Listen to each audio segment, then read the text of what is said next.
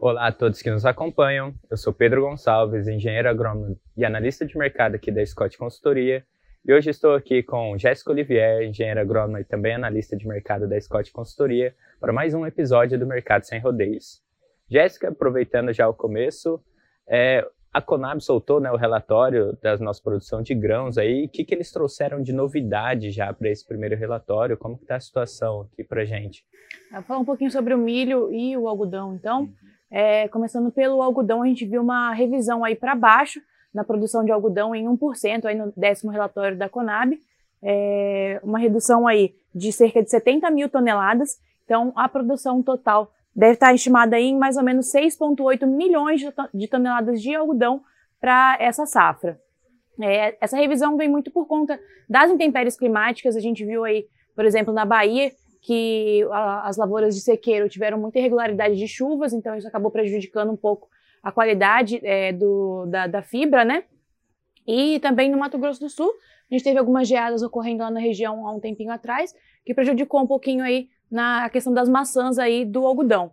Então isso acabou levando a essa produção um pouquinho menor. Já para o milho, o cenário é contrário. A gente viu aí que na segunda safra para o milho, a gente tem uma revisão para cima de 0,5%. Então está estimado aí para a gente produzir 88,4 milhões de toneladas. O relatório anterior falava em 88 milhões de toneladas. Então um aumento aí de mais ou menos 400 mil toneladas para o milho de segunda safra. É, esse aumento vem por conta da, da boa do, do, do, clima, né, que tem auxiliado bastante no, no, no, andamento, no desenvolvimento da cultura. Então essa revisão aí se deve mais ao clima positivo para o milho. É, também é esperado um aumento na exportação total para a safra 21-22 de milho. Então, um aumento aí de cerca de 500 mil toneladas exportadas a mais. E na, já na importação, o cenário é contrário. A gente vê que nesse ano aí de 21, 22, provavelmente a gente vai ter um aumento, é, uma diminuição, desculpa, no volume importado. É, cerca de 1,7 milhões de toneladas está esperado para a gente importar esse ano. É, pensando no ano anterior, foram 3,1 milhões de toneladas que a gente importou por conta da quebra de safra. Então, isso acabou é, impactando também na questão da importação, que deve diminuir nesse ano. Basicamente, o que o clima atrapalhou nos outros anos, ele veio para ajudar Veio para né? ajudar né? exatamente o milho nesse ano.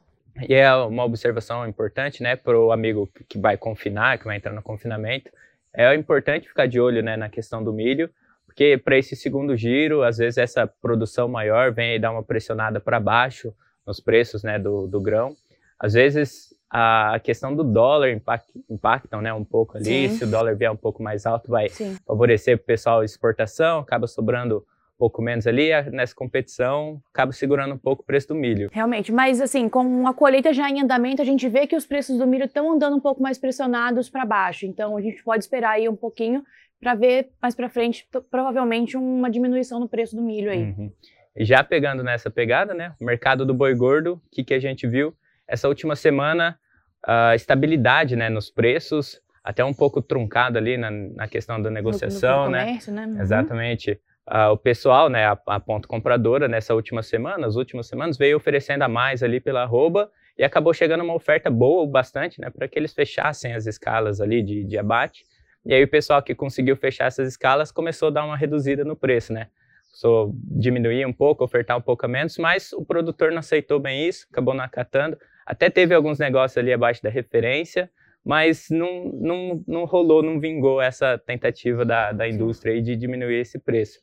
E a nossa expectativa daqui para frente é continuar né, com essa questão truncada, ou, ou as negociações mais truncadas, o pessoal jogando o preço abaixo, porque vai chegando no final do mês, meio do mês, fim do mês, ah, o escoamento de carne, na questão do, do, atacado varejo ali, vai diminuindo um pouco, uhum. e aí as indústrias acabam tentando dar uma controlada no preço, tentando pagar um pouco a menos, mas como a oferta está rala, o primeiro giro acabou, não, não chamou tanta atenção do produtor, né? É, foi um pouco menor, né? Um o número menor, de animais sim. confinados. E acaba que essa oferta seja bem menor no, em relação ao ano anterior, por exemplo, os anos anteriores, uma oferta menor aí acaba eh, segurando essa tentativa de diminuição da cotação aí pela parte do, dos produtores. Já de, de, reposição, reposição, o que vinha congelado um tempo atrás está começando a ficar morno agora. o pecuarista já começa a dar uma olhada ali na, na questão, na situação, a gente já não vê aquela queda brusca dos preços de reposição, vem uma manutenção ali para as principais regiões e o pessoal começa a olhar um pouco mais já para esse ponto, começa a buscar um pouco, não dá para falar que esquentou, né? Não, Mas não dá. já está um pouco morno, né? Temperatura ambiente ali, dá para dizer uma coisa assim. E acredito, mais alguma coisa? Não, acho que a gente cobriu tudo. É... Então ficar de olho aí no, no, preço do boi, no preço do milho.